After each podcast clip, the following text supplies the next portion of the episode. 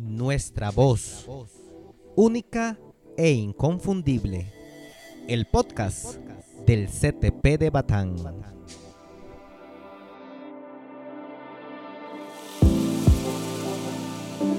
Bienvenidos a Nuestra Voz. Les saluda el profesor Arturo Mora. Hoy tendremos participación de estudiantes del Servicio Comunal Estudiantil de undécimo año a cargo de la profesora tutora Jocelyn Arias Cascante, además de palabras del profesor David Hidalgo de francés. También hablaremos sobre el tema de la mascarada costarricense y leyendas costarricenses. Hoy introduciremos el tema de paisajes sonoros también. ¿Puede adivinar cuál es el siguiente sonido grabado aquí en Batán?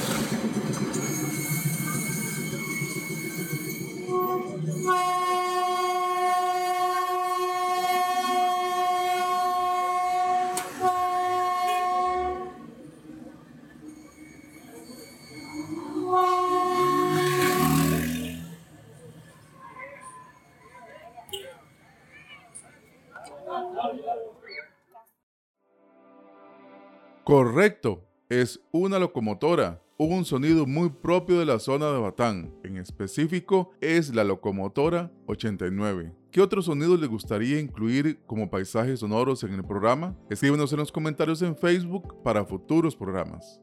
Ahora escucharemos un mensaje enviado por el profesor David Hidalgo.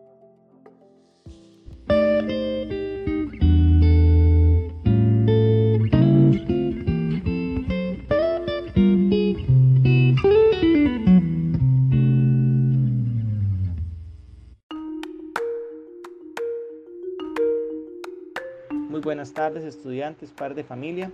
Habla el profesor José David Hidalgo Vargas, profesor de francés del Colegio Técnico Profesional de Batam.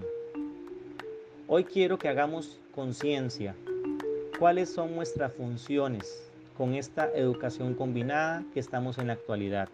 Ustedes estudiantes, su función es ser responsables con las GTA e instrumento de mediación sumativa para poder cumplir con los requisitos y poder pasar o aprobar este curso lectivo 2021. ¿Cuál es la función del padre de familia? Darnos acompañamiento tanto a estudiantes como profesores en la vigilancia de que sus hijos e hijas cumplan con sus GTAs, con sus instrumentos sumativos.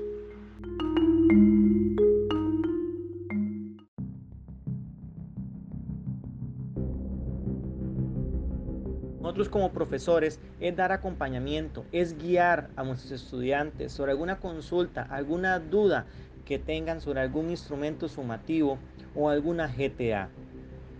Pero aquí quiero llamar a conciencia, ustedes estudiantes, la educación que está en juego es la de ustedes. El futuro que está en juego es la de ustedes. Y aquí el que tiene que cumplir con las GTA, con instrumentos sumativos, son ustedes. Sé que en ocasiones colapsamos, es mucho trabajo, muchas GTA, muchos instrumentos sumativos. Soy consciente de eso, pero sé que pronto salimos de, esta, de este virus, de esta pandemia. Ustedes, padres de familia, no nos dejen solos en esta educación combinada. La educación que está en juego es la de su hijo.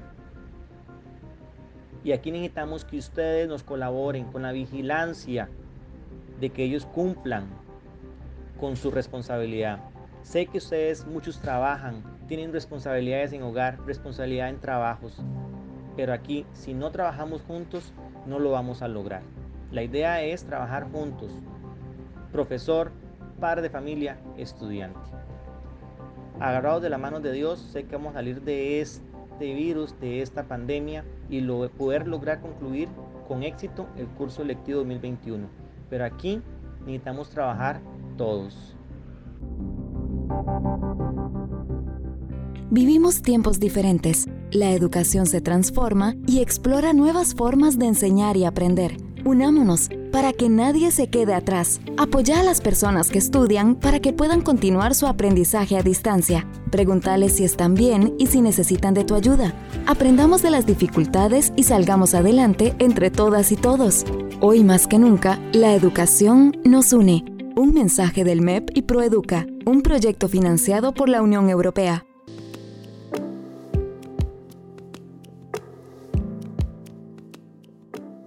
Empezamos con los estudiantes del Servicio Comunal Estudiantil. Tendremos el grupo número 1. Helen Argüello, Nagner Jiménez, David Domínguez y Kembley Molina. Ellos traen el tema Uso Racional del Agua.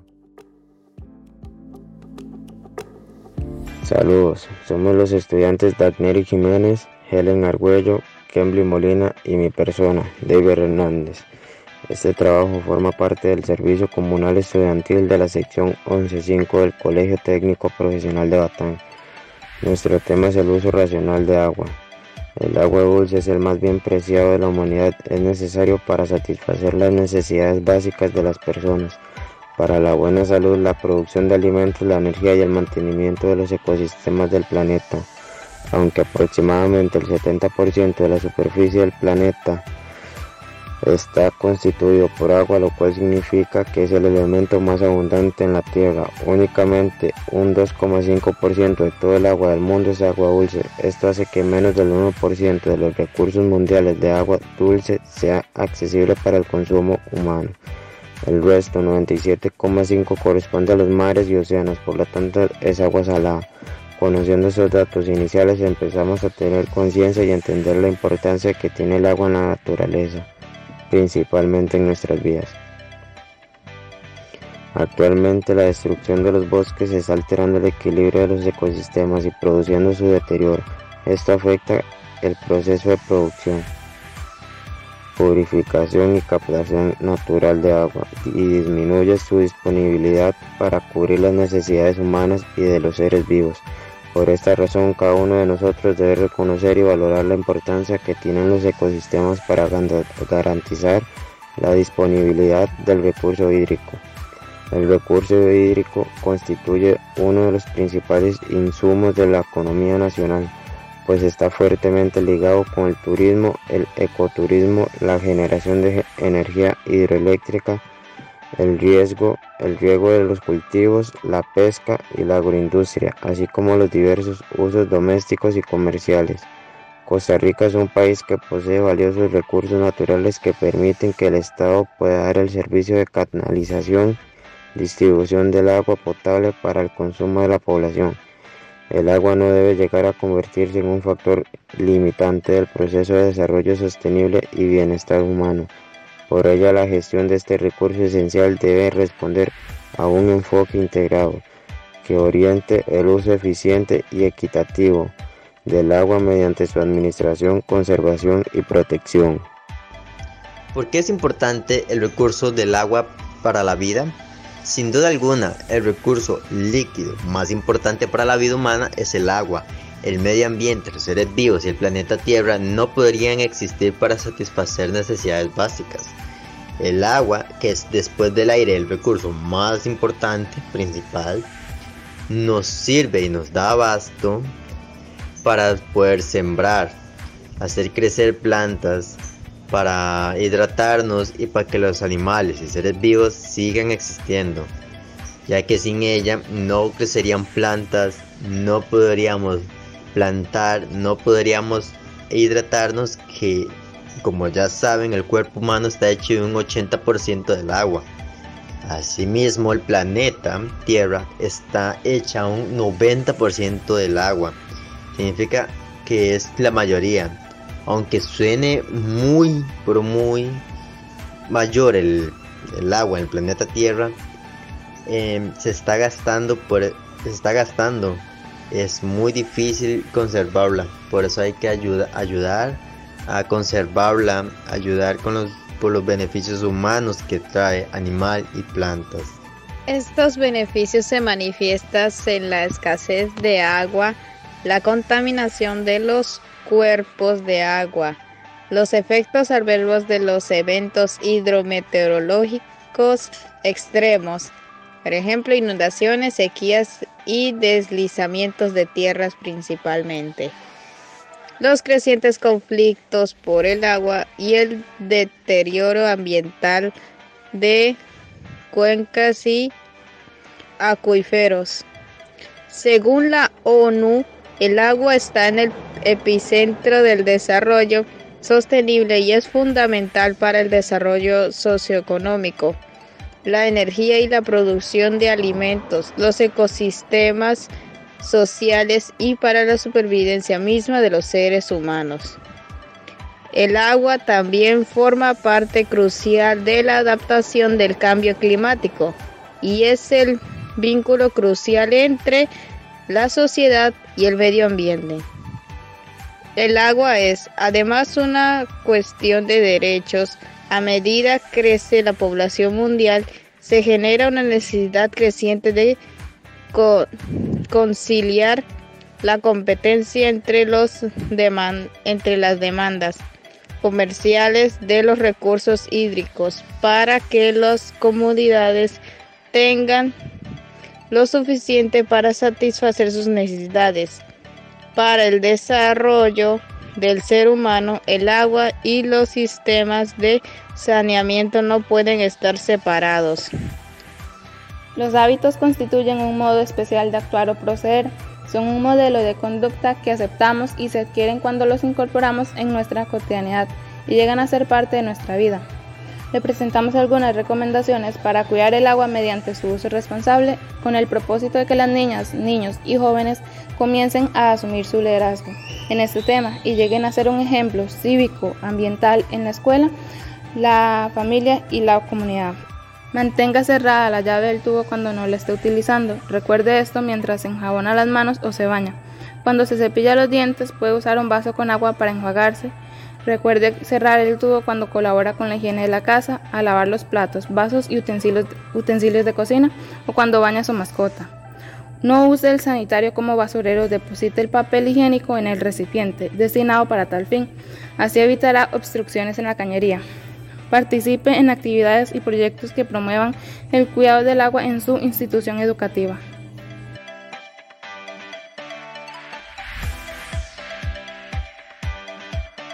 Ahora tendremos el grupo número 2, Kendall Arroyo, Axel Campos, Norquis García, Ansir Junes, Marilyn Varela. Ellos presentan el tema El reciclaje. Saludos, este trabajo forma parte del servicio comunal de la sección 11.5 del Colegio Técnico Profesional de Batán. Los integrantes que lo conforman son Kendall Arroyo, Nortis García, Axel Campos, Anseli Junes y mi persona, Marilyn Varela. Costa Rica es uno de los países que más desecho produce. Desecha cerca de 550 toneladas de plástico diariamente. Se distribuye de la siguiente manera. El 80% se lanza al mar, el 11% queda en botaderos y en el ambiente, mientras tan solo el 9% es reciclado. Lo más problemático es que nadie realmente sabe cuánto dura una bolsa de plástico en desintegrarse. Las expectativas a lo que le dicen a usted es que dura entre 400 a 1000 años. La verdad es que nadie ha hecho un experimento en el cual determine que el plástico dura ese tiempo. Además de plástico, lo que más se encuentra son filtros de cigarro, botellas y tapas de plástico en nuestro país. El término reciclar está asociado a la acción de recuperar material reciclable, clasificarlo y enviarlo para su posterior procesamiento, lo que permite que los materiales que en primera instancia eran considerados desperdicio o basura. Uno de sus beneficios es la siguiente. Es el proceso en que materiales de desperdicio son recolectados y transformados en nuevos materiales que pueden ser utilizados o vendidos como nuevos productos o materias primas. En fin, reciclar o buscar una solución al problema de la acumulación de residuos, aprovechamiento de los mismos, ya que se recuperan de manera directa o indirecta. Los principales beneficios de ambientes de la actividad reciclado son protección del medio ambiente, ahorro de energía, ahorro de recursos naturales, disminución de la contaminación, disminución del volumen, reducción de la cantidad de basura destinada a los rellenos sanitarios, disminución de la contaminación, prolongación de la vida de los materiales con diferentes usos y reducción de la emisión de gases. Disminución de la cantidad de energía. El reciclado es un tema que nos afecta a todos por igual en presente y en futuro. El medio, el medio ambiente, los recursos naturales y el ser humano con todas sus actividades están estrechamente relacionados y no se puede evitar que si alguno de estos componentes influye de manera positiva o negativa sobre otro, todo el sistema va a notar ese cambio. ¿Por qué es importante reciclar? Al realizar un correcto proceso de reciclaje estamos reduciendo la contaminación, nos permite ahorrar energía, evitar la explotación de recursos naturales, en términos económicos contribuye al ahorro en costos de producción y se promueve una conciencia ecológica fundamental para un desarrollo sostenible. Por otra parte, desde el punto de vista ambientalista, al realizar un correcto proceso de reciclaje nos permite reducir en una gran medida el volumen de residuos sólidos destinados a los rellenos sanitarios o vertederos. Finalmente, en la industria del reciclaje actualmente hay una gran cantidad de oportunidades laborales y proporcionan el sustento a infinidad de familias. Un punto fundamental dentro del reciclaje es distinguir correctamente los colores del reciclaje. De esta forma haremos una separación correcta de todo aquello que queremos reciclar. Estos colores de reciclaje los podremos ver generalmente en los contenedores y papeleras de reciclaje, diseñadas para entornos urbanos o bien domésticos. Vamos a conocer este tipo de productos. Deben ir en cada contenedor. Los colores de reciclaje básicos son color azul, papel y cartón. En este contenedor color azul se deben depositar todo tipo de papeles y cartones que podremos encontrar en bases de cartón como cajas o envases de alimentos periódicos. Para un uso efectivo de este tipo de contenedores es recomendable plegar correctamente las cajas y envases para que permitan almacenar la mayor cantidad de este tipo de residuos. Color amarillo sería plástico y latas. Los contenedores amarillos se deben depositar todo tipo de envases y productos fabricados con plásticos como botellas, envases de alimentación o bolsas. Las latas conservadas y de refrescos también tienen que depositarse en esos contenedores, siendo este último uno de los principales errores a la hora de reciclar. Color verde sería vidrio. En este contenedor se depositan envases de vidrio como las botellas de bebidas alcohólicas. Importante no utilizar contenedores verdes para cerámica o cristal, ya que carecen notablemente el reciclaje de este tipo de material. En la medida de lo posible debemos eliminar cualquier tipo de material como tapones de corcho, metales o papel que puedan contener las botellas o envases. El color rojo sería para desechos peligrosos. Los contenedores rojos de reciclaje, aunque poco habituales, son muy útiles y uno de los que evitan una mayor contaminación ambiental. Podemos considerarlos para almacenar desechos peligrosos como bacterias, pilas, insecticidas, aceites, aerosoles o productos tecnológicos y el color gris sería el resto de residuos. En los contenedores gris se depositan los residuos que no hemos visto hasta ahora, aunque principalmente se depositan ellos materiales biodegradables. Y el color naranja y último serían, estos se utilizan exclusivamente para material orgánico. En caso de no disponer de ese tipo de contenedor, como hemos comentado, utilizaríamos gris. Queremos contarles sobre la regla de las tres R's. Este concepto hace referencia a estrategias para el manejo de los residuos que se producen todos los días en nuestro hogar o en la industria, buscando ser más sustentables con el ambiente y reducir el volumen de basura generada. Las tres R serían reducir, reutilizar y reciclar. El concepto de reducir se refiere principalmente a consumir menos, evitar comprar objetos nuevos o de moda que seguramente terminarán en la basura y por lo tanto contaminando. El concepto de reutilizar es otra de las actitudes que necesitamos poner en práctica para disminuir la contaminación y dejar de degradar el ambiente. Y el concepto de reciclar se trata de rescatar lo posible de un material que ya no sirve para nada y convertirlo en un producto nuevo. Reciclar tiene muchas ventajas y nos ayuda a crear hábitos responsables en el hogar. Por una parte, reciclar disminuye la cantidad de basura generada y evita el deterioro del planeta por sobreproducción. Por otra, permite reducir el consumo global de electricidad, materias primas y recursos naturales como el agua, el petróleo o el aceite. Prácticamente todos los elementos que nos rodean pueden reciclarse o reutilizarse, así que el reciclaje debe comenzar en nuestro propio hogar. De hecho, reciclar es un reto de todos y adquirir nuevos hábitos nos ayuda a conseguir mayor calidad de vida y un planeta más sostenible. Los principales materiales que podemos reciclar en casa son envases de plástico como botellas, botes de champú, bolsas de snacks, tapas, tapones, tablillas y tapas de yogur, bolsas de plástico, tetrabricks de leche y zumo, latas de aluminio, envases de papel y cartón como las cajas de cereales o zapatos, periódicos y revistas, botellas de vino o cava, frascos de colonia, tarros de mermeladas y conservas, pilas de uso doméstico, electrodomésticos, aparatos electrónicos, bombillas, aceite usado muebles. Aunque parece sencillo, muchas veces no sabemos cómo reciclar de manera práctica. Algunos consejos para conseguirlo son lee las etiquetas y envases. La información sobre el reciclaje disponibles en etiquetas y envases es muy útil en los plásticos. Separa los residuos en recipientes independientes. El primer paso para reciclar en casa es disponer de recipientes independientes para cada tipo de residuo. Deposita los residuos en el contenedor correspondiente. Esta acción facilita que los residuos se incorporen antes a la cadena de reciclaje. Localiza la zona de contenedores más cercana a tu vivienda para hacer más fácil el proceso. Aprende qué hacer con los residuos especiales. Los residuos especiales como aparatos electrónicos o muebles se depositan en los puntos limpios. Recicla el aceite de cocina. Limpia los envases de comida antes de tirarlos al conedor. Involucra a toda tu familia y entorno en tu plan de reciclaje para que el reciclaje en casa sea efectivo. Todos los miembros de la familia, incluso los más pequeños, deben ser partícipes activos.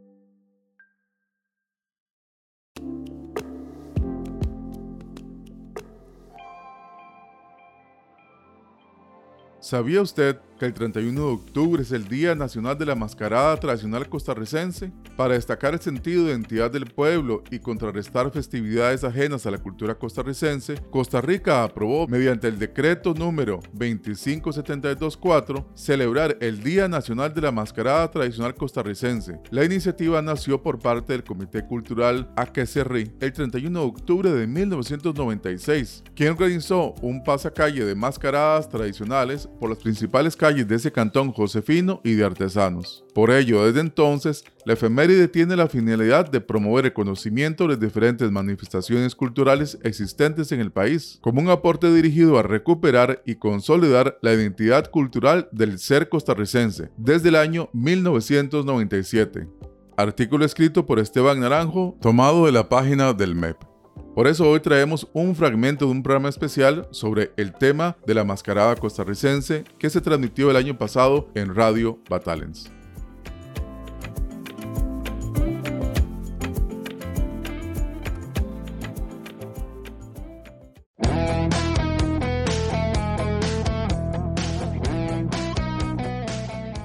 Porque dos son mejor que uno para lograr metas, seguir nuestros sueños avanzar en un mundo cambiante, usando el arte como medio.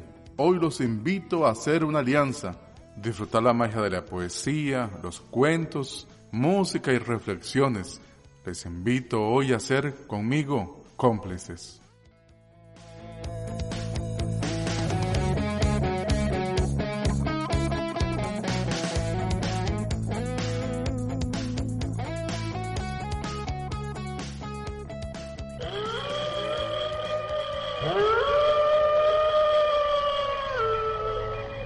La emoción más antigua y más intensa de la humanidad es el miedo. El más antiguo y más intenso de los miedos es el miedo a lo desconocido.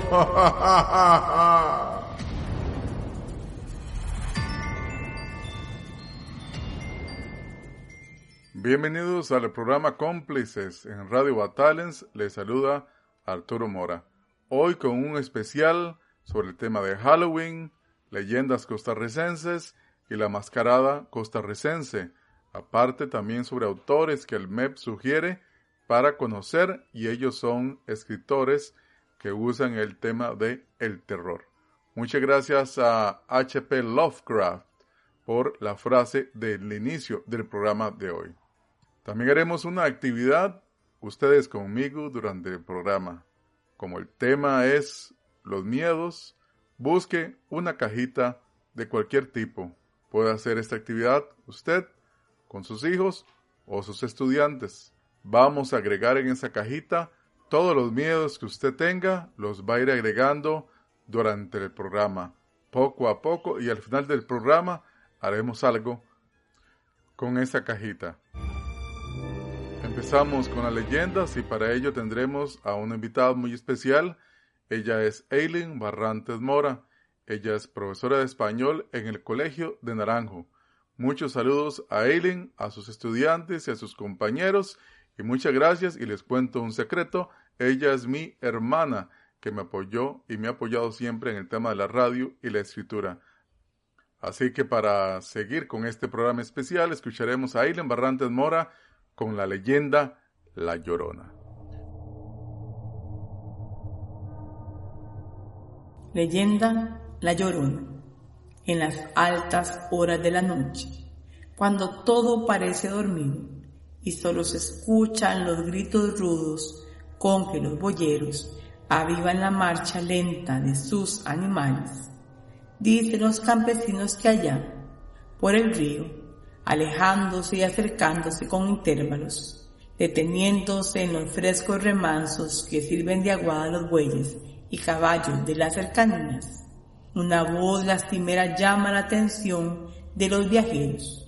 Es una voz de mujer que solloza, que baja por los márgenes del río buscando algo, algo que ha perdido y que no hallará jamás atemoriza a los chicuelos que han oído, contada por los labios marchitos de la abuela, la historia enternecedora de aquella mujer que vive en los potreros, interrumpiendo el silencio de la noche con su gemido eterno. Era una pobre mujer campesina cuya adolescencia se había deslizado en medio de la tranquilidad, escuchando con agrado los pajarillos que se columpiaban alegres en las ramas de los higuerones. Abandonaba su lecho cuando el canto del gallo anunciaba la aurora y se dirigía hacia el río a traer agua con sus tinajas de barro, despertando al pasar a las vacas que descansaban en el camino.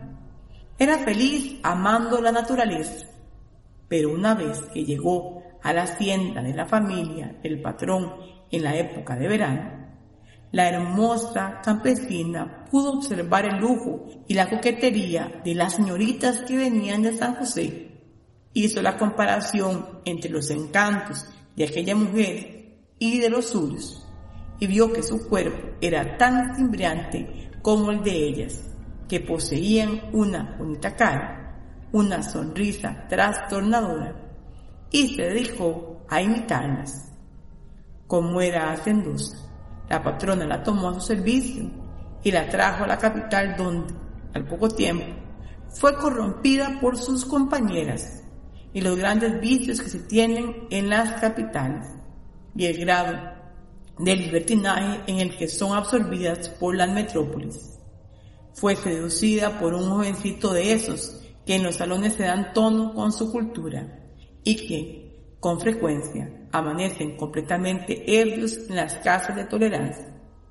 Cuando sintió que iba a ser madre, se retiró de la capital y volvió a la casa paterna. A escondidas de su familia dio a luz a una preciosa niñita que arrojó enseguida al sitio en donde el río era más profundo, en un momento de incapacidad y temor a enfrentar a un padre o a una sociedad que actuó de esta forma Después se volvió loca y según los campesinos, el arrepentimiento la hace vagar ahora por las orillas de los riachuelos, buscando siempre el cadáver de su hija, que no volverá a encontrar. De entonces acá, oye el viajero a la orilla de los ríos, gritos quejumbrosos, desgarradores y terribles que paralizan la sangre. Es la llorona que busca a su hija.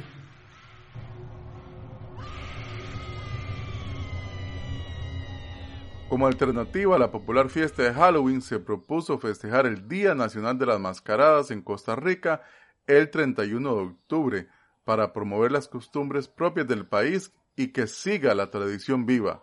Y le agradezco a mi compañero Ronald Bolaños Villalobos, gran amigo y profesor de artes plásticas, que nos va a explicar más sobre el tema de la mascarada costarricense. Bueno, mi nombre es Ronald Bolaños Villalobos, este, soy profesor de arte, este, trabajo con el Ministerio de Educación en el Colegio de Matina y en el Colegio Rodrigo Hernández de Barba de Heredia. Es un gusto para mí poder estar aquí presente y hablarles un poquito de la mascarada tradicional costarricense. Eh, la mascarada llega a Costa Rica por ahí del año de 1817, llega a Cartago. Este, es conocida como cabezones, O mantudos, porque se usaban telas largas de colores llamativas. Llega a Cartago desde España este, como una tradición utilizada por los españoles para las fiestas católicas, donde salían los reyes en forma de gigantones y etcétera, etcétera. Este se trae a Costa Rica y se establece un poco más que todo para la pasada de la Virgen, ya que era un evento de tipo religioso, ¿verdad? Y era generalmente donde más se, buscaban las opciones para que la gente este, pudiera disfrutar de ellos. Este, para festejos patronales es utilizado por ahí después de 1900, cuando ya sale de Cartago y se va a otros poblados del Valle Central. En este caso eh, tenemos a Barba y a Escazú, que son sumamente importantes en esta historia porque después de Cartago, que es este el que inicia con esto, pero que realmente no tuvo ese auge ni esa pelota, por así decirlo, este Barba y Escazú sí lo, lo hacen propio de ellos, lo que los hace pueblos muy fuertes en esta tradición, pero ya cambiando un poco más hacia lo popular, este, que es donde se va este, desarrollando. Por ejemplo, en Barba, este, había un señor español, él hacía jabón, él era jabonero, y cambió ese estatus de jabonero por enseñar cómo hacer máscaras. Entonces, con algunos aprendices empieza a enseñarles a hacer el papel maché, este, lo cual les genera a ellos todo lo que es la tradición y la técnica barbeña, ¿verdad? Lo que nosotros podemos eh, recordar. Entre ellos encontramos los, gigantes, las gigantas, el diablo, la muerte, las leyendas tradicionales, el policía del pueblo, un viejo, un negro, gente que era súper representativa de, del lugar eh, específicamente donde se hacían. Algo súper importante es que la mascarada, a pesar de que es algo muy festivo y toda esta cuestión, ¿verdad? Sí es necesario muy acompañada de nuestra famosa cimarrona. me gustaría compartir con ustedes que yo trabajé en Heredia muchísimos años. Este, soy parte de la fundación de una escuela denominada Escuela Universitaria que después cambia su nombre a CEUNA, que es Centro Universitario para Niños y Adolescentes, donde hacíamos un trabajo cultural muy fuerte. Durante los meses de octubre, a finales de octubre, para el 31, nosotros, este, de acuerdo con, con, con algunos personeros del Ministerio de Cultura de, de la ciudad de Heredia, tratamos de celebrar el 31 de octubre como un día nacional donde se hiciera la parte tradicional de las mascaradas en Costa Rica. Eh, logramos reunir hasta 600, 700 mascaradas con 7, 8 cimarronas alrededor del Parque Central de Heredia. Era maravilloso ver ese evento después de misa, este de seis, de la parroquia central. Este, ¿cómo se celebraba ese día? Lo hicimos durante aproximadamente unos seis años, eh, haciéndole la solicitud al mismo Ministerio de Cultura y a la Asamblea Legislativa para que nombraran ese Día Nacional de las Mascaradas. Sin embargo, por cuestiones del destino no, no nos dieron la pelota suficiente y y desistimos, desistimos, sí, renunciamos por, porque era mucho compromiso con los papás y con los estudiantes, etcétera, etcétera, ¿verdad?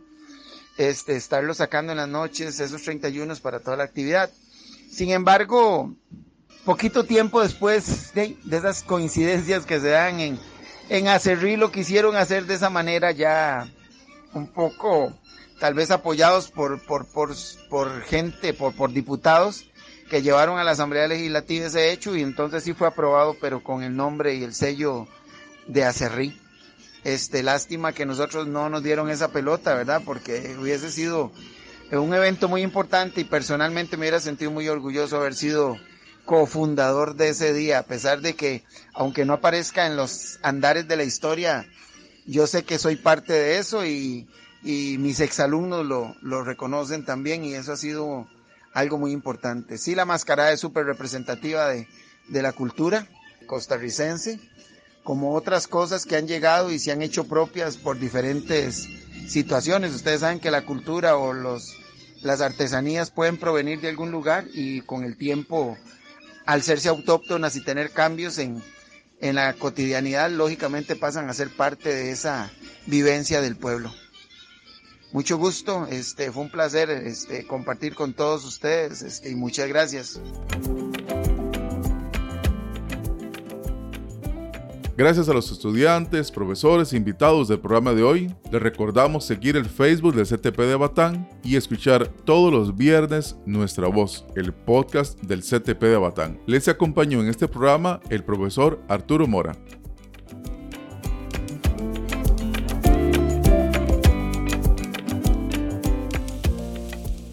Nuestra Voz, única e inconfundible. El podcast del CTP de Batán.